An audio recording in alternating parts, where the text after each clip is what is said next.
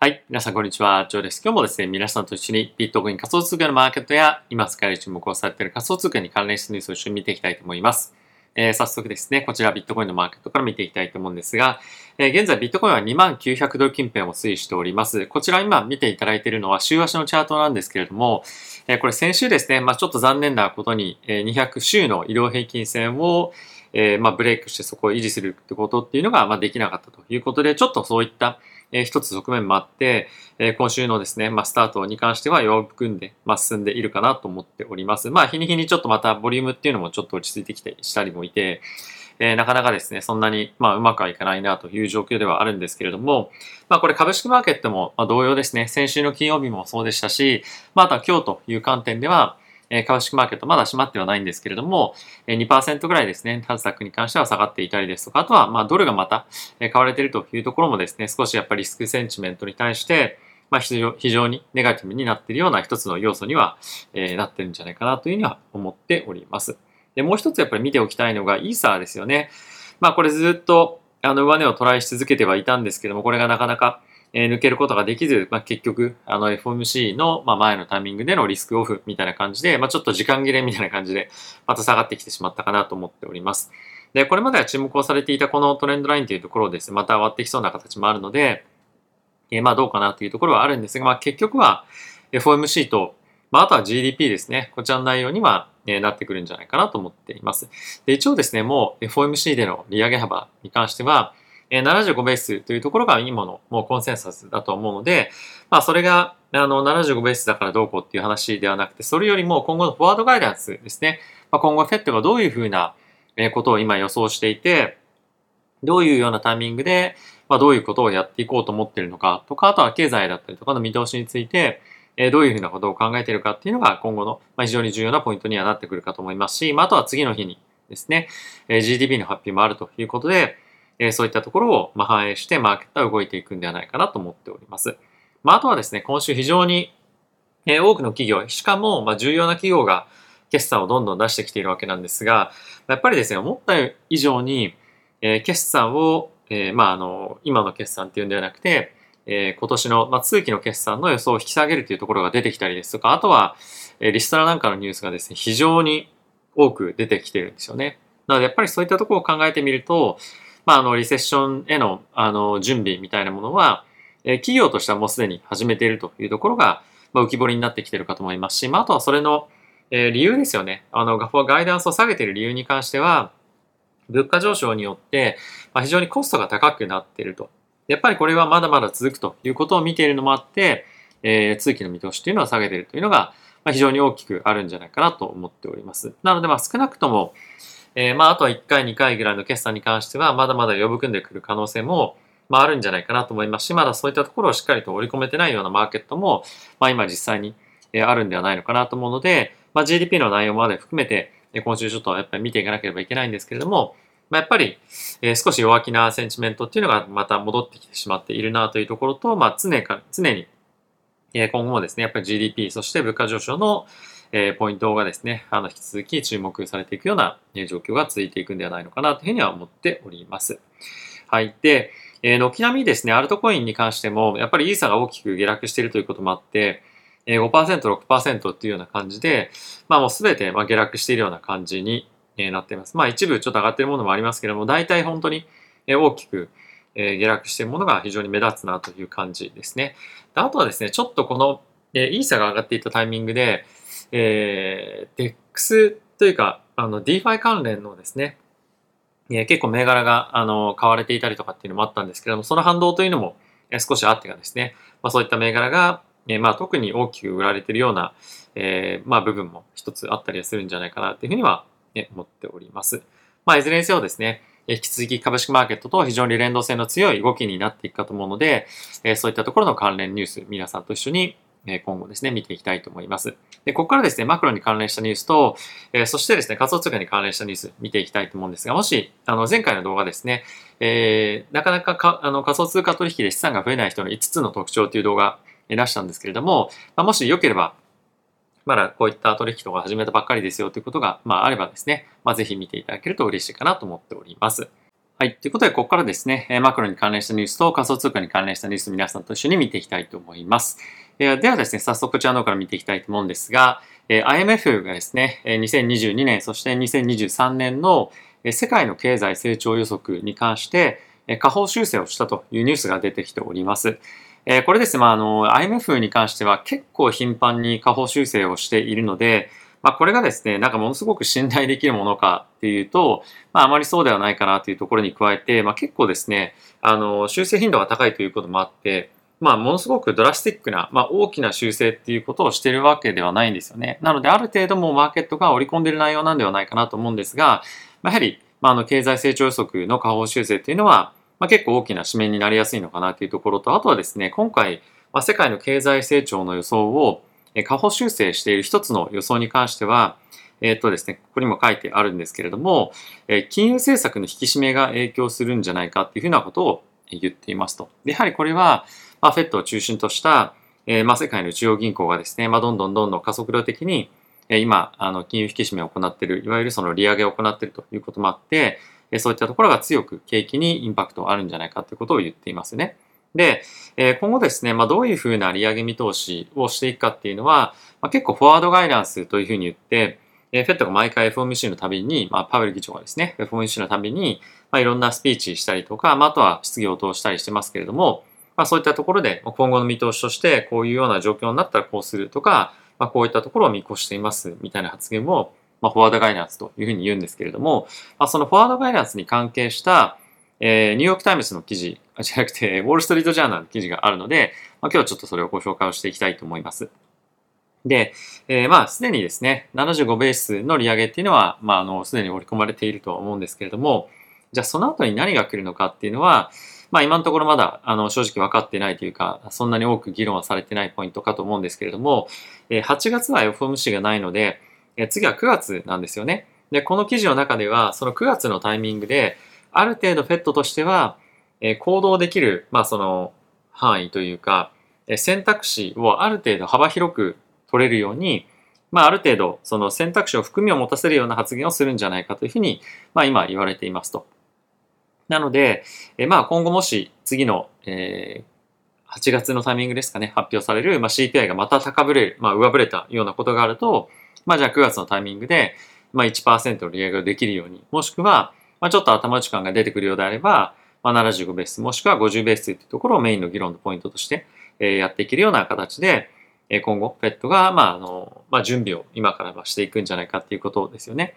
で、やっぱり気になるポイントとしては、まあ、一番はその、え利上げ、物価上昇というところかと思うんですけれども、もう一つやっぱり重要なのは明日発表になってます、え GDP の成長率ですね。まあ、あとそこに加えて、え毎月毎月の第1週目の金曜日に発表がある、まあ、雇用統計、このあたり3つぐらいはですね、非常に重要な経済指標として、え今後もやっぱり見ていかなければいけないんじゃないかなと思っております。で、これやっぱり非常に難しい問題が、明日の GDP の成長予想っていうのは一応マーケットではプラス成長なんですよね。で、これがマイナス成長にもしなった場合、マーケットとしては、まあ、おそらく、え、来年の前半もしくは今年の後半にかけて、え、利上げを一旦やめるもしくは利下げに転じるんじゃないかっていうような予想が強く出てくることもあって、株式マーケットが反発する可能性があると思うんですよね。で、それでもまた次の、来月の第2週目の確か水曜日だったと思うんですけれども CPI の発表がありますが、そこでもしまた金利が、あの物価上昇が上振れたとした場合、やっぱりもっともっと早いペースで、かつ大きな幅で利上げをやっていかなきゃいけないっていうような予想が、まあ、立つと思うので、まあ、そうするとまた、かなり 株式マーケット及び仮想通貨のマーケットには重しになると思うので、まあ、結構ですね、ここ動き方難しいなと思うんですよね。なのでやっぱり明日の GDP、あの、明後日の GDP の発表とかっていうところを、まあ受けて、じゃあもうこれで利下げになるかもしれないから買いだみたいなやってると、まあ結構あの短期的に本当に大きなボラティティに耐えられないような状況に、まあ、陥る可能性もあったりとかするので、まあ、そのあたりやっぱり少し慎重になって、やっぱり引き続き取引をしていった方がいいんではないのかなというふうには僕は思っております。はい。ということで、ここからですね、仮想通貨に関連したマーケットニュース見ていきたいと思うんですが、えー、まずはですね、一応ちょっとオプションのマーケットを見ていきたいと思います。で、今ですね、あの、ビットコイン2万ドル近辺ですよね。で、そのあたりのプットオプションが非常に多く買われていますと。で、コールオプションに関しては、まあ、今ちょっとこのバランスがですね、プット寄りに今非常に大きく偏ってきているというのが、まあ一つ注意、あの注目したいポイントかなというところと、あとコールオプションに、あのプあコールオプションに関しては、買ってるストライクがまあちょっと離れているというところに加えて、えー、結構ですね、あの、離れてる期間、例えば年末とか、9月末とか、しばらく今のタイミングよりも離れたタイミングで、エクスパイアリーが来るようなオプションを買ってる人が多いと。なのでやっぱり短期的にはまだまだ、ま、ベアな見方をしている人が多いっていうのはこういったオプションのマーケットを見てみると、まあちょっとやっぱりあるのかなっていうふうには思ってます。はい。まああの、ものすごく大きく1万ドルまで下落するみたいなところの見方は、え強くは全然ないと思うんですけれども、やっぱり2万ドル割れっていうところは非常に強く意識されてるのかなっていうのは、こういったところを見てもわかるかなというふうに思っております。で、逆に、まあ、アップサイドをオプションで取りに行ってる人で、かつ結構ストライク離れてるっていうのは僕もちょっと前に買おうと思ってたんですけれども、そういったオプションですね。やっぱり、まあ、大きく上昇した時に、まあ、それの上昇分を何かしらの形で、えー、まあ、ちょっと利益を上げたいなっていうことで、まあ、非常に少ないお金、まあ、プレミアムを払って、アップサイドを大きく取れるようなものを、えー、まあ、買えたら嬉しいなということぐらいなので、やっぱり本格的な上昇を見越して買ってるっていうよりも、まあ、上がっちゃった時のえー、利益取れる何か取れるものを探してるっていうぐらいな感じのニュアンスなんじゃないかなというふうには僕はあのマーケットを見ると考えてはいます。はい。では、ここからですね、あの関連ニュース見ていきたいと思うんですけれども、えー、まずはですね、今のビットコインの水準感に関してグラスノードからレポートが出ておりまして、その一部のちょっと抜粋記事になっております。で、何を言いたいかっていうと、えこの2万ドル、今の現在の2万ドル近辺のあの水準が非常に今後、まあ、強いサポートレベルに、えなっていくんじゃないかっていうようなことを、えまあ、言っていますと。で、これ何を元に言ってるかっていうと、えこれですね、ビットコインのホルダーたちがどこを、どこの価格で多く買ってるかっていうのを、えまあ、表しているものなんですけれども、えこのショートタームホルダーっていうのが、この赤で、え今現在、なんていうんですか、表されているものになっていて、これっていうのは、えー、去年の年末、もしくは今年の初めのぐらいから、ガーってビットコイン下がってきてますよね。で、その下がってきてるタイミングで買ったビットコインホルダーたちがこの赤の、えー、なんていうんですか、あの色で表されてる人たちになっています。で、今後彼らがこのポジションをキープし続けることによって、ロングタームホルダーっていうようなくくり分けに、えー、いくんですけども、大体そのショートタームホルダーっていうのが155日を境に、ロングタームとショートホルダーで、あの、ショートタームとロングタームで変わるんですけれども、まあ、あの、こういったところを見てみると、今やっぱりものすごくショートタームのフォルダーで増えているのが、この2万ドルなんですよね。なのでやっぱり非常にこの2万ドルっていうようなレベル感は、えー、短期で、えー、まあ買ってはいるものの、これが長期に転じやすいようなレベル感になるんじゃないか。つまり、2万ドル近辺で今後も長期的に結構強い買いが入ってくるんじゃないかってことが、まあこちらのえー、まあ今のグラフからわかるようなポイントにはなるかなというふうには思っております。えー、ただし、このレポートの中では、2万ドルもう割れませんよとか、まあ、あとは2万ドルをサポートとして、どんどんどんどん上がっていきますということはまだやっぱり言われていなくて、基本的にはまだマクロだったりとか、あとアメリカの決算関係の数字とかもありますけれども、まあ、そういったところのネガティブ要素というか不安要素というのは引き続きあるので、様子見ではある一方で、まあ、長期投資家のまあ一つの買いの目安としてこの2万ドルが非常に重要な水準になるんじゃないかっていうのを、ま、言っているようなレポートになっております。でもう一つ見ておきたいのが、これ結構面白いなと思ったんですけれども、えー、3つのビットコインのサイン。で、どんなサインかっていうと、まあ、あの、可能性として、あの、マクロボトム。まあ、あの、なんていうんですか。まあ、ボトムを、まあ、つけた可能性が、まあ、ありますよということを、まあ、言ってる、一応分析記事みたいなものなんですね。で、これ内容をちょっと見ていきたいんですが、まず一つ目に関しては、えー、これがですね、ちょっと見づらいかもしれないので、こちらのチャートで見ていきたいと思うんですが、ビットコインのですね、これ、週足で見てみると、RSI, RSI が、RSI がですね、週足ベースで、えー、この、まあ、大体20、えー、すみません、30ぐらいかな、の、えー、底をつけた時っていうのは、大体マーケットでも、えー、中長期ベースでえー、大きくマーケットが転あの上昇に転じるようなタイミングになっていますっていうふうに、えー、言っているんですね。で、これがまさに今、あの、ちょうど来ていて、えー、ここで、まあ、非常に、なんていうんですか、あの、大きな、まあ、売られすぎっていうようなゾーンに入っているので、ここから上昇に転じていくんではないかというふうなことが、分析としては言われています。で、えー、まあこれもまあそれはそうだなというかそのなんて言うんだろう。まあこういう分析の仕方もまあ当然あるよなと、まあ一つ目の項目には、まあ、僕は思いましたと。ただしこれってやっぱり不安要素ではさっき言ったようなマクロの要因とかまだまだありますよねというので、まあこれ一つではあのまあそんなに説得力ないと、まあ、僕は思っています。で、じゃあ二つ目見てみましょう。で、ビットコインの、え、NUPL jumps above zero というふうに書いてあるんですが、まあこれ何かっていうと、え、現在の含み益ですね。あの含み益と含み損の、えー、まあ合算したもので、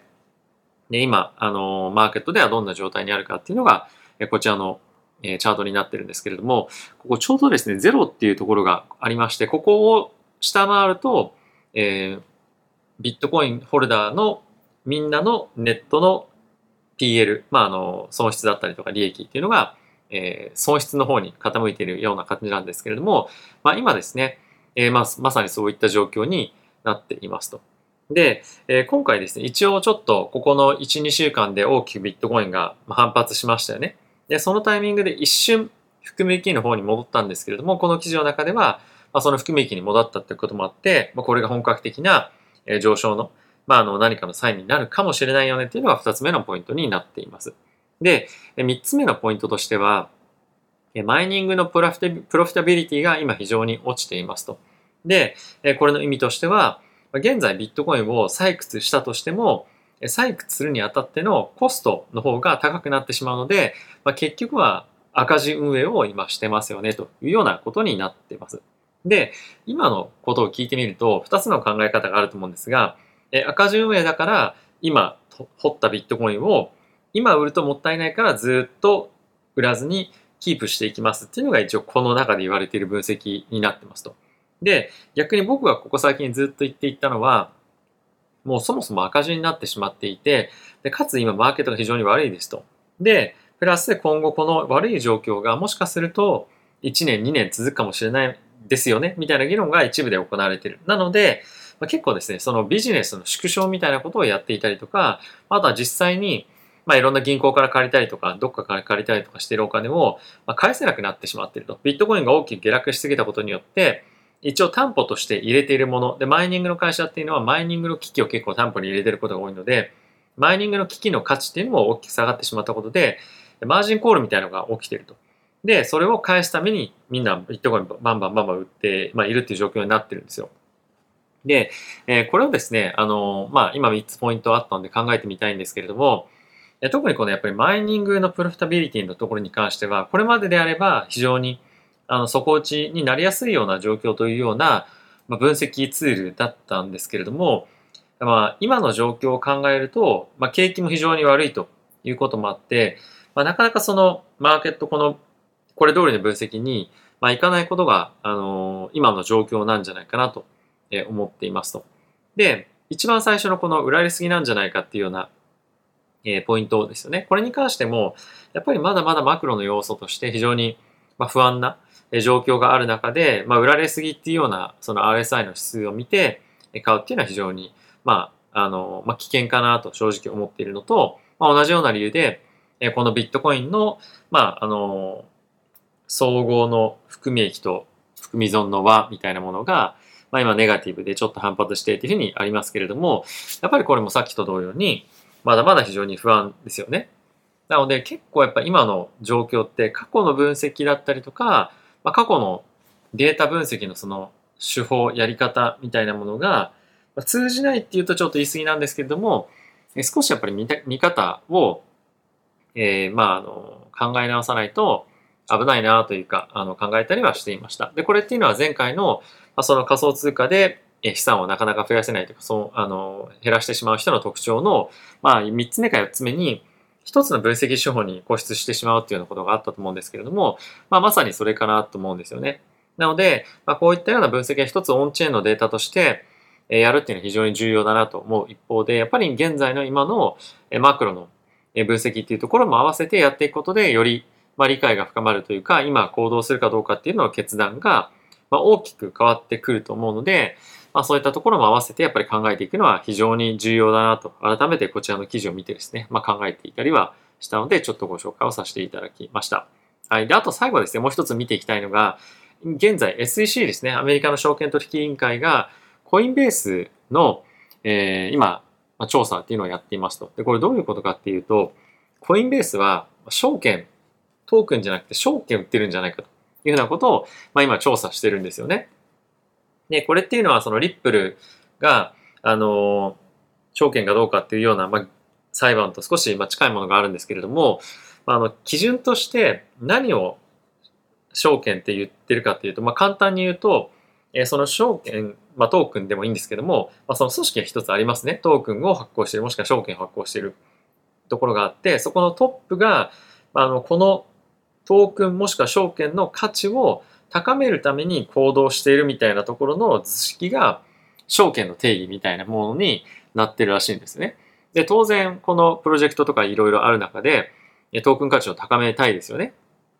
なので、まあ、それのために、まあ、いろんな施策をやったりですとか、ゲームを盛り上げていったりとか、まあ、NFT だったら、まあ、そういったことをやったりとか、あの、まあ、それはそういう観点だと、まあ、全部、ほぼほぼ全部、えー、まあ、特にゲームファイとかメタバース関連に関しては、まあ、なんていうんですか、証券に属してしまうんじゃないかなっていうふうに思うんですけれども、まあ、それで、まあ、あの、SEC としては、コインベースに、いやいや、あなたは、あの、ちゃんと SEC の管轄官なんだから、その免許の申請しなさいみたいに、まあ、言われていたりもしているんですよね。で、えー、これっておそらく、あの、そのトークンの上場、